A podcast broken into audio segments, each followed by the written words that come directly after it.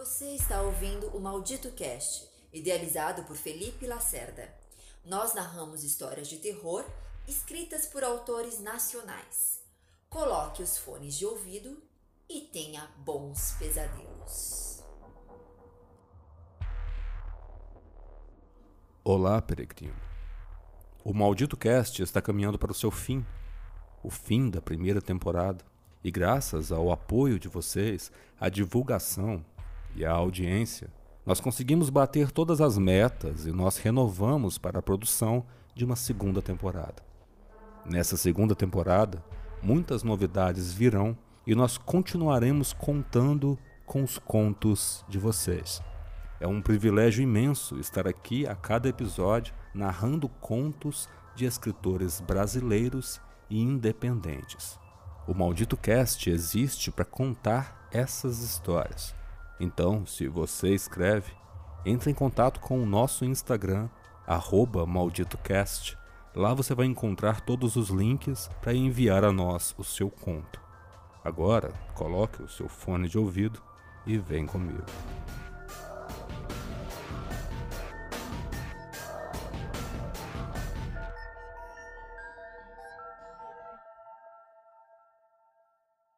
Desfile Fúnebre, de Maicon Guedes. A terra das covas movimentam-se, abrindo passagem para que os pútridos defuntos retornem à superfície depois de anos de sono lúgubre. A população de Franco da Rocha, cidade interiorana, marcada por inúmeros mistérios, foi avisada sobre uma maldição carnavalesca. Jamais festejar o carnaval durante a noite de quarta-feira de cinzas. O problema é que, de geração em geração, a tal lenda foi ficando esquecida e cá estamos, nesse relato onde a mais fúnebre das festas aconteceu. No centro da cidade, três escolas de samba se preparam para começar o desfile, enquanto que no cemitério, não muito longe dali, defuntos macabros se aprontam para a nefasta folia. Ninguém poderia imaginar que uma linda noite fresca, de céu tão limpo e repleto de estrelas, reservava um acontecimento amedrontador que faria o mundo virar pelo avesso, trazendo o inferno e seus demônios às ruas para participarem do primeiro dia de quaresma. Folia na cidade, show de horrores no cemitério. Entre as lápides, todo tipo de defuntos anzavam. Os que foram enterrados recentemente, com seus corpos inchados, e os veteranos esqueléticos, enterrados há muito tempo. A multidão de carne podre ambulante preparava seus caixões para o terrível desfile fúnebre. Na cidade, a primeira escola de samba começava a desfilar. O povo vibra, dança e canta. O desfile em Franco da Rocha não era nada comparado aos grandes sambódromos, mas a extensa rua de terra, onde os carros alegóricos percorriam, passando entre arquibancadas de madeira do outro lado e um vasto matagal obscuro do lado esquerdo, era mais do que suficiente para entreter a população daquela cidadezinha. O problema é que depois do imenso matagal começa o cemitério lugar onde todos acreditavam que os cadáveres infames jaziam no sono perpétuo. Mas não, não naquela noite. Já passava da meia-noite e a última escola de samba de Franco da Rocha, a mais popular de todas, começava a desfilar. E como sempre, encerrando com o melhor show. Do lugar mais alto da arquibancada, um velho, ébrio, se incomodava com o que os seus olhos enxergavam depois do matagal. Além de avistar os vultos negros dos pinheirais dançarem, alucinação causada pelo excesso de bebida, o velho pôde enxergar no horizonte algo alado, obscuro, sobrevoando lentamente os pinheirais, vindo de encontro ao último desfile que acontecia. Cada vez mais próximo, o objeto obscuro começa a se identificar aos olhos do bêbado que, bruscamente, se levantou apontando o dedo para o matagal, gritando e chamando a atenção de todos que desviaram o olhar para os tenebrosos pinheirais. A maldição! Nós fomos avisados! A maldição! Ninguém tinha dúvida do que era o objeto que sobrevoava os pinheirais. Um caixão.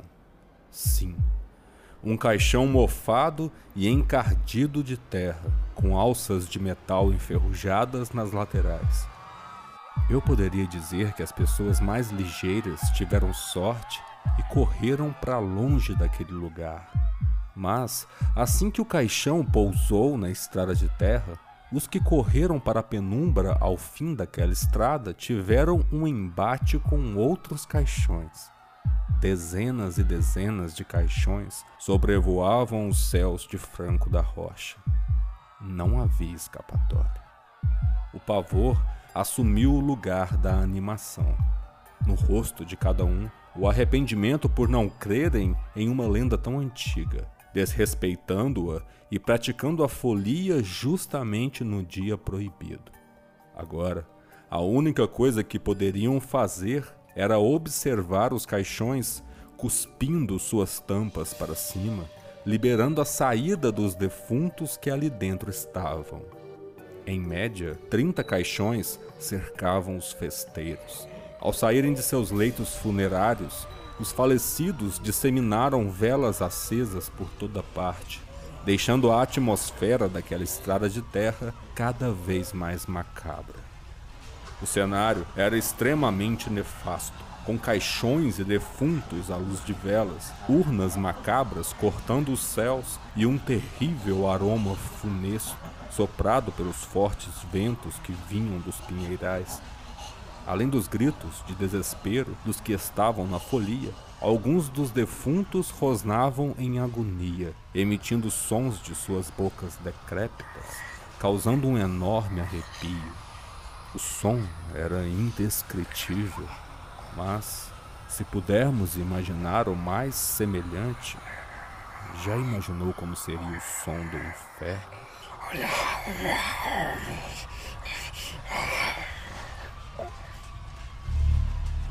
A chegada desses seres malditos tinha um propósito muito maior do que apenas assustar os que desrespeitaram a lenda. O objetivo principal era fazer uma coleta, uma coleta fúnebre. Então, mesmo estando podres e aparentemente pesados, os defuntos iniciaram o ataque com agilidade, capturando o máximo de pessoas possíveis e colocando-as dentro dos caixões.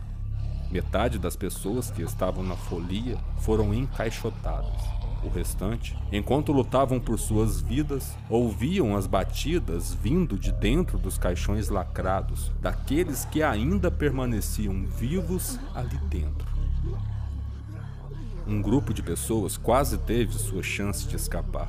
Eram jovens, tinham fôlego suficiente para correr para bem longe dali. Mas não bastasse o horror ao qual eles achavam que tinham se livrado, mais à frente, um novo caixão surgiu do matagal, atravessando o caminho dos jovens que corriam ensandecidos, e brutalmente o caixão se chocou com um velho poste, espalhando pedaços de madeira mofada e liberando enormes ratos negros que estavam no interior daquele caixote mórbido. Aqueles não eram ratos comuns, seus olhos eram cobertos de chamas e faíscas eram cuspidas de suas bocas, iluminando em pequenos clarões a escuridão daquela estrada. A enxurrada de ratos avançou em direção aos jovens, dilacerando-os em questão de segundos com seus malditos dentes trituradores e velozes. A coleta fúnebre estava concluída. Dezenas de pessoas estavam encaixotadas. Afortunados são os que morreram subitamente de tanto desespero, pois os que permaneceram vivos dentro dos caixões nem imaginavam que algo maligno os aguardava. A madrugada tornou-se silenciosa e lúgubre. Os defuntos se ajeitaram em duplas, cada um de um dos lados do caixão. Em sincronia, levantaram todos os caixões agarrando as alças laterais de metal. A procissão fúnebre se iniciava. Os caixões, juntamente dos defuntos, começaram a levitar, subindo aos céus, enfileirados e sem nenhuma pressa. Além das pancadas de desespero que vinham dos que estavam vivos dentro dos caixões e dos ruídos cruéis do vento, um novo som surgiu da boca dos defuntos. Eles cantarolavam uma sintonia profana, conduzida apenas por gemidos, uma verdadeira orquestra pútrida. Assim eles vagavam rente aos pinheirais, carregando seus caixões em direção ao cemitério. Foi o maior espetáculo daquela noite. Jamais um outro carro alegórico poderia proporcionar tal atração. Da folia para as covas, esse foi o desfecho carnavalesco para alguns dos moradores de Franco da Rocha.